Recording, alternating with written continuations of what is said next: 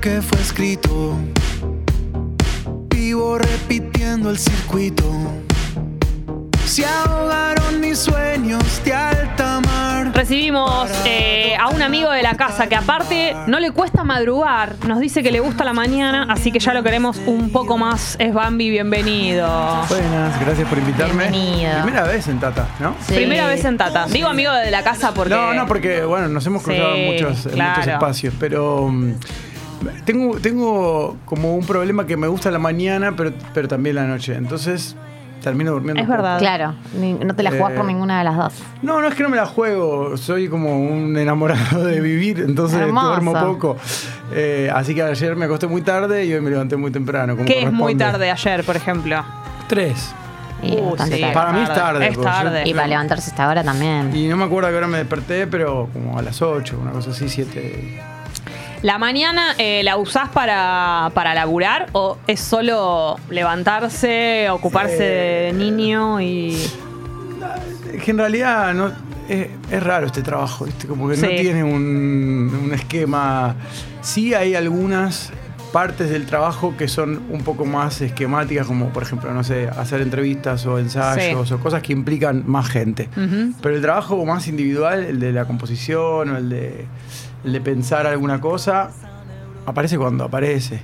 Entonces, sí, yo me despierto y voy viendo cómo el cerebro va ecualizando y va como teniendo hace. lucidez para hacer algo. ¿Cómo claro. se mueve? Eh, he compuesto alguna cosa a la mañana o cantado a la mañana, pero, mm, pero digamos, no es una rutina para mí. No, no, nunca tengo muy claro que, cuándo va a pasar eso. Bien.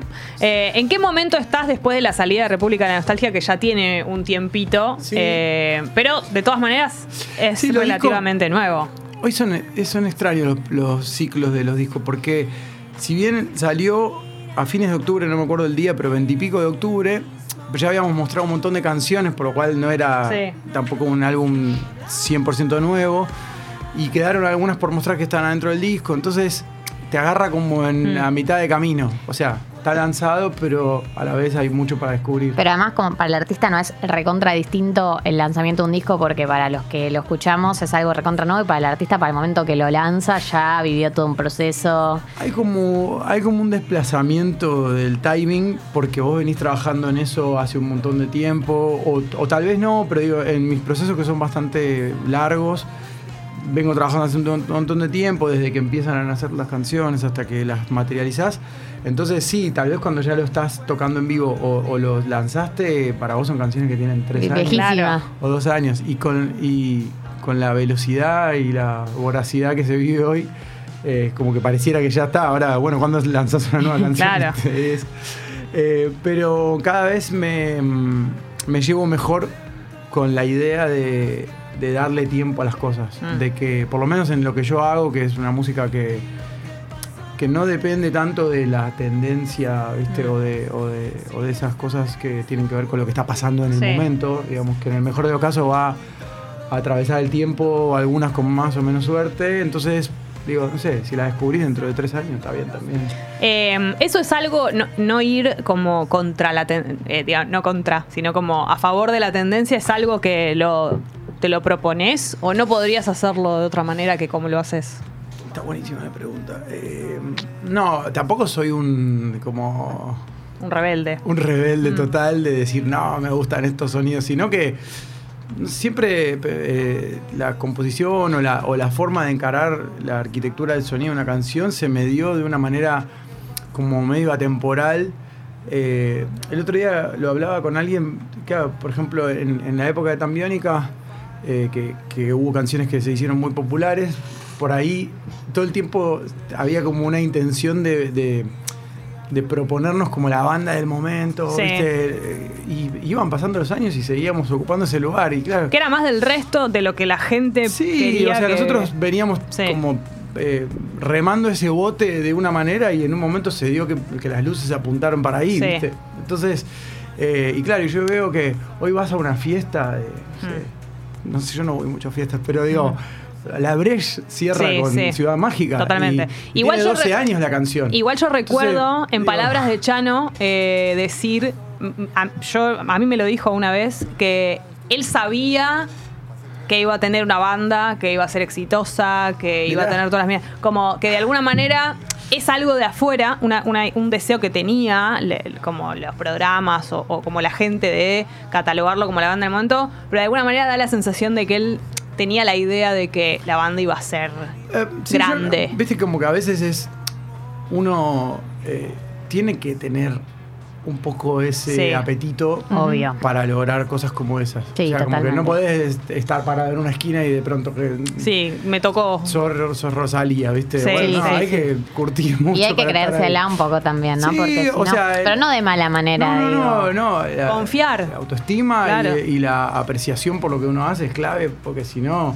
De hecho, son mucho más las veces eh, que, que te encontrás con un revés o Mm. con una situación de rechazo, entre comillas, que las que la pegás o que, que metes un gol. Entonces, en, en esas, en esas circunstancias, viste, a mí me ha pasado mucho eso, entonces como que ya le tengo una paciencia a la vida con algunas cosas, eh, porque, no sé, lo hablaba el otro día con una persona que trabaja en, en un sello discográfico, y le digo yo, el, el disco obsesionario de Tambiónica que, Mm. que fue, no sé, de múltiple platino y que, Sí. bueno, lo más importante es que las canciones trascendieron, digo, Sí. más allá de- del éxito comercial o lo que Sí. sea, se lo llevé a seis AIR de compañías y me dijeron, no, Gracias. Por ahora no, qué sé yo, no es el momento, es el timing y faltaba, no sé, seis meses para que eso funcionara. Mm. Y no lo digo como una revancha, lo digo como que a veces las, Sí. no tienen, las cosas no tienen tanta explicación, pero nosotros sí lo que teníamos claro, o lo que perseguimos por ahí como, como artistas es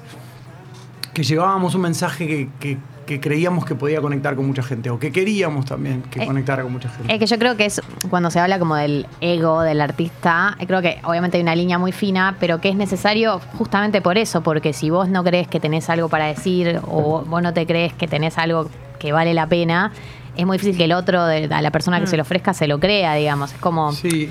eh, algo para mí imprescindible. Nadie va como humilde como, uy, traje esta, No, sé, además, ni idea, pero bueno, por ahí. Eh, eh, es loco. De, pronto hay un momento donde hay un montón de cosas que tienen que ver. No es solo una música o una canción.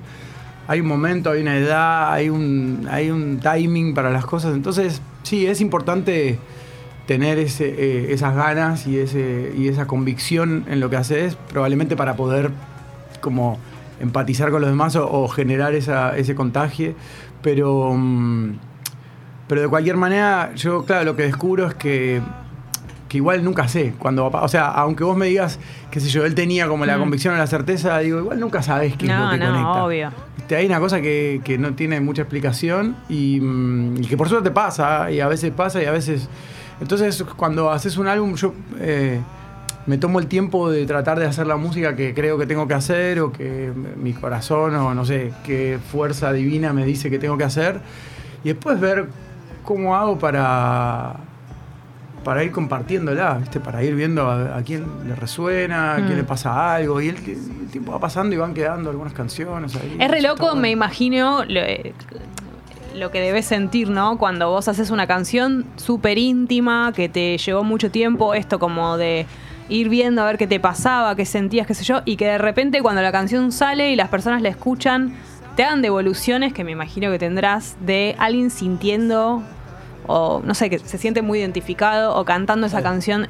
Debe ser muy loco conectar lo que vos sentiste cuando hiciste Sí. ese tema y esperar todo ese tiempo y Sí. ser re sincero y el recibimiento de alguien que de alguna manera lo siente como le llega. Sí, además que también hay como en esta intimidad que vos decís que es un poco un sentimiento también, eh, hay como una especie de... En el, en el caso de cuando la música tiene una, una intención genuina y como que realmente estás hablando de algo que te pasa y que querés compartir con los demás, también es como, no sé,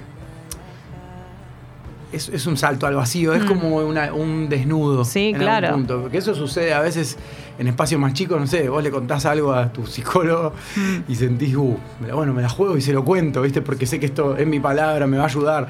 Eh, bueno, en una canción, qué sé yo, vos tirás una botella sí, al sí.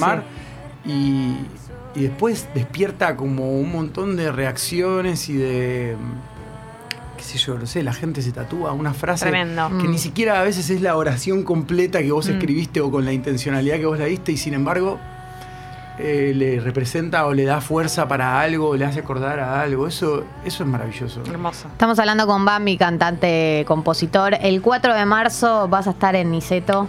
Eh, las entradas están en Passline, si lo quieren ir a ver. Y vas a abrir la Imagine Dragons, ah, Dragons ¿no? Sí, Esto luego, también es real. claro, cinco días después vamos a tocar en el campo de polo. Qué lindo. Buena, Increíble, buena invitación. Eh, sí, está bueno. Era un concierto que íbamos a hacer en diciembre y se pospuso porque la banda tuvo que reprogramar la gira. Así que tuvimos tres meses diciendo, bueno, sucederá o no. Y finalmente va a suceder. Y está bueno. Ese, ese tipo de. Yo no lo he hecho tanto, la verdad, abrí conciertos. Eh, pero porque no se dio, no sé, no Mm. me invitaron. No, no, no es que no quisiera. Pero eh, me parece interesante como esa... Si bien puede haber gente, es un público muy grande, puede haber gente que conozca tus canciones, gente que no, pero, pero voy más interesado por aquellos que no me conocen a ver qué pasa. A ver qué Como- pasa. Porque cuando vos vas a ver un, un grupo como Imagine Dragons, que es un grupo que tiene muchos fans y que, y que, y que las canciones son muy importantes, más allá de, de si son mega populares, que lo son, porque bueno, si van a tocar para 50.000 personas, lo son, Sí. eh, tienen fans como así súper comprometidos. Entonces, claro, que te venga otro artista a tocar ahí, a interrumpirte de tu, este, este momento que estuviste esperando años, Sí. eh, es un, como una propuesta ah, que puede salir bien o puede salir para el orto, qué sé yo. Va a salir bien. va Yo creo que va a salir re bien. Eh, ¿Estamos para escuchar la primera canción? Sí, no Estamos tengo ni idea. Mami está vas a listo. No sé a qué vine, no, de verdad. O sea, pero igual. a Es mí San Valentín. esa- Claro. esa- no, no, digo, no es que no me importara la No. situación de cantar, pero como era muy jamás temprano. pensaríamos Nunca eso. pensaríamos. eso. Nunca Y más de pensaríamos alguien que se De hecho, levanta y que no le molesta está levantarse. completamente desafinada. O sea, si quieren. No te preocupes. La- Escuchamos una mientras yo afino y- Nosotros llenamos el aire mientras vos afinás. o bueno, eh, yo, voy a tratar de afinar. No sé qué cantar, pero. Recordemos Alguna que, es que San te Valentín, conmueva a vos. Claro. Bueno, ah, San Valentín, eso Claro, que decís. Me es parece interesante el concepto de San Valentín porque cuando, cuando uno compone canciones. eh, Afinando y elaborando ideas Esto al es mismo tiempo. impresionante. Una viste cosa que pobre. El amor, la, la mayoría de la gente cuando piensa en el amor, piensa en sí mismo con un otro. Sí. Sí. Y me parece como recorto ese concepto en algún punto, porque el amor está en muchos más lugares que en la pareja. Por supuesto, sí. Eh, ¿viste? El amor es, que es, es levantarte a la mañana. Bueno, después aparecen otros amores como incluso, digo, el amor familiar o, o lo que sea. La amistad. También es un otro, pero digo, hay un montón de cosas en las que uno pone y, y En- en, las en- que uno es amoroso que no tienen que ver con una relación de pareja. Claro. Y con las canciones pasa eso, que a veces eh, digo, le escribís una canción a alguien, me parece como medio, hasta como pretencioso el concepto de decir, te escribí una canción y el otro qué hace con eso, ¿viste? Como, ¿qué es un regalo? ¿Qué tengo que hacer con este? Con Eh, este- Recién eh, nos este preguntaba nombramiento. un oyente si, eh, si fueras. Si preferirías ser Fito Páez o Cecilia Roth eh, en un vestido y un amor, digamos, el que la compone o la que la recibe. Uy. Podés, podés Y yo opinar. quisiera ser fito y haberla escrito, porque me parece Eh, lo sí. más lindo que escuché Claro. en mi vida. O sea. Es que a vos, claro, es más difícil para alguien que compone canciones esa respuesta. no, sí. igual me imagino. me- Pero es muy lindo también que alguien que sienta todo eso por vos. escuchó, o sea, Claro. Imagínate generarle todo o eso. sea, pasa que, bueno, nombraste como es como nombrar el Sí. Rembrandt, no sé, como que. Igual según la historia, igual según la historia que cuenta Fito, eso fue una especie de pedido de disculpas por una cagada que él se había sí, mandado. Sí, sí, como que, como que Imagínate había que- llegado trasnochado. A Sí. mí algo, algo me, me spoileó, digamos, tiempo después.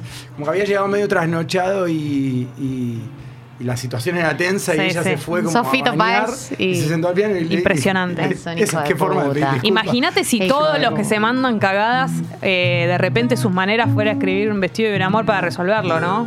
No Eh, serían tan no, graves. No, el mundo estaría mucho menos complicado. Bueno, pero digo, volviendo al amor, eh, yo creo mucho más en, en- en ese amor que está en todas En las las cosas. cosas. sí, que digamos, yo me considero una persona amorosa o que hago las cosas de manera amorosa más allá de las Mm. relaciones de pareja. Me parece Entonces, hermoso cuando- eso. las veces que me toca escribir acerca del amor o, o- o- que es probablemente todavía El tema uno de los universal. grandes misterios del Obvio. universo, ¿no? Sí. O sea, Obvio. Y- hace y uno de los 300 temas- años venimos cantando y escribiendo Sí. Sobre amor. eso sin entenderlo bien todavía. Entonces, claro, yo eh, escribí una vez una canción de amor que la grabé por esas cosas copadas de la vida con un artista que me gusta mucho que se llama Mon Laferte. Uf. Eh, Palabras mayores. Y, mm, y bueno, era una canción de amor eh, para, no sé si para alguien, o sea, en realidad gracias a alguien. ¿viste? Bien. No es que decís, bueno, te escribo esta canción, sino que gracias a ese sentimiento que, es- que Alguien te en hizo algún sentir momento. todo eso, Claro, claro. porque la clave está ahí. Y Sí. mm, bueno, esa canción se llama Lo Nuestro, que voy a cantar eso. porque, va. Bueno, hablamos de Hermoso. canto eso. Y mm, creo que todavía me elige. Pero está bien. A ver, adelante. Sigue estando desafinada la guitarra, pero vamos a intentarlo. Vamos y vamos. Nunca creí estar tan equivocado con las palabras que dije cuando te vi. Es un reflejo maldito del que está asustado por la presencia del amor frente a su nariz. No me pude resistir, me habrías olvidado. Cometí un mundo de papel picado. Algo molecular nos ha conectado como un sueño dorado comencé a sentir ah, lo nuestro es eterno hasta el fin. Qué importa si hoy el amor ya no es así y que me lleve el cielo primero. No puedo vivir sin ti. Te voy a estar esperando para otra historia cerca Cerca de mí. Hay, Hermoso. una- hay como un pedacito, hay una frase que le robé a mi abuelo en realidad, que, que, que sí él era un romántico, pero un hombre muy duro, como bastante distante, ¿viste? Como eran eh, por ahí los, Los hombres de antes, hace, sí. hace algún tiempo.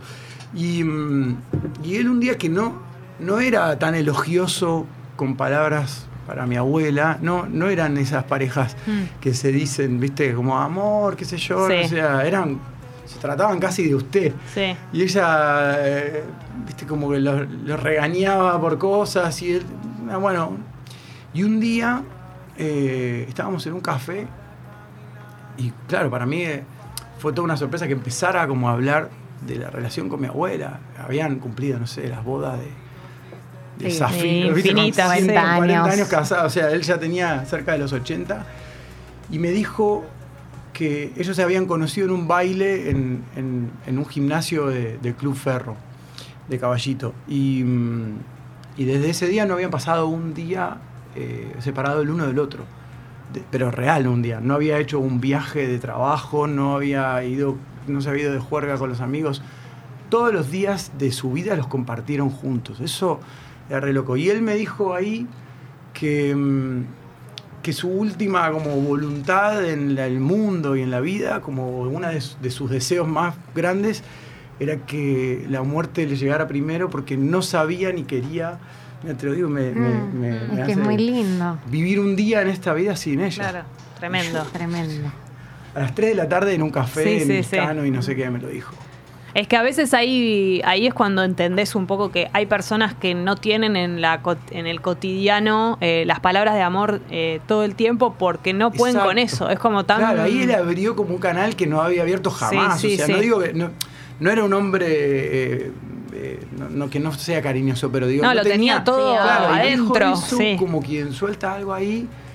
Y a mí, bueno, obvio me recontra resonó, ¿viste? Y un tiempo largo después escribí eh, ese estribillo que por suerte a Mon le gustó tanto. Tremendo, tremendo. Pero digo, me regaló esa frase y lo entendí, ¿viste? Después uno Sí, puede sí. como cuando vas a las capas de la psicología, decir, bueno, che, qué demandante o, No, o qué, bueno. viste, digo, Bueno, pero. exagerado, pero en el bueno. Qué, qué precioso el Hermoso. concepto, decir, El enamoramiento, el enamoramiento, el amor es exagerado. perdón, Sí. y lo logró. Porque se murió primero. Se, fue, murió, se murió primero, siendo ella la que estaba enferma, incluso. O sea, ella murió mucho después. Eh, así que, claro, no quiso. Lo cumplió. Tremendo, Qué loco, tremendo. sí. Eh, Bambi, bueno, 4 de marzo, entonces 4 de marzo es la voy a hacer fecha. un, un concierto especial. en Falta poquito. Está bueno decirlo porque yo soy muy malo para el marketing, pero eh, cabe destacar que es Hola, uno de los pocos conciertos que voy a hacer, por eso tengo a Rodri, que, voy a, que, que voy a hacer unos pocos, de los pocos shows que voy a hacer en, en Buenos Aires, seguro que va a ser el único en el año. Ah, bien, buen dato. mm, Por lo que hablábamos antes Mm. de, de cómo me gusta trabajar los discos a mí y eso, yo después necesito como sucumbir Mm. en el proceso de, de- de un proyecto nuevo, de un álbum, y eso me cuesta, durante muchos años lo pude hacer, de, de estar de gira y estar Sí. eh, grabando al mismo tiempo, pero como cada vez hay más música y la vara está más alta y hay que hacer mejores discos, necesito toda la concentración. Totalmente. Entonces probablemente el que quiera verme tocar canciones en vivo y no quiera pagar lo que vale la entrada de Imagine Dragons, igual si vayan, pero ahí voy a ahora. más, más cortito. Digo, Claro. el show de Niceto está bueno, va a ser especial. Además de octubre, ahora es un buen tiempo para haberse aprendido los temas. Tus temas son para Totalmente. cantar. Bueno, igual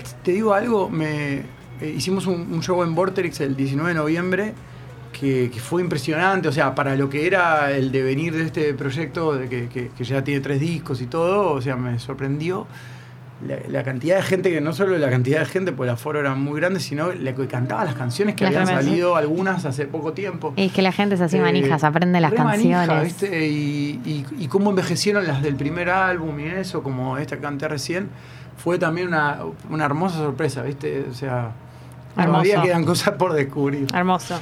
Bueno, entonces entradas en Passline, eh, todavía hay tiempo, entonces 4 de marzo en Niceto. Eh, ¿Qué horario Eh, aproximadamente? creo que es a las 21, mirá, 21. 21, perfecto. eh, pero bueno, son shows intensos, Bien. eh, dedicados, o sea, hay siempre, bueno, la gente que ha venido lo sabe, como un concepto visual, una idea, y para mí no es menor, después de todo el tiempo que venimos guardados, eh, que cada vez que vas a ver un show o vas a un lugar, algo presencial o a una fiesta, lo que sea, sea trascendental, ¿viste? Porque no sabemos cuánto dura esto. Hermoso. Así que...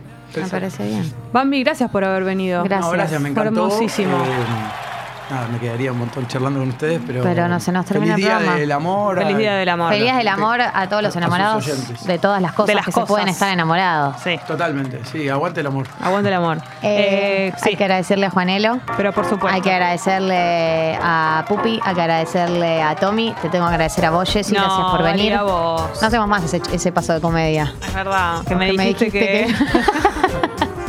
Esta mañana me dijiste, dormí mal, no me anda el aire, no voy ni en pedo. Me quedo radio". estando enamorada en mi casa Sí, toda la mañana. Anda me vos, quedo- me anda quedo vos. Rindiéndole amor, culto al amor. sola. toda la- Chao.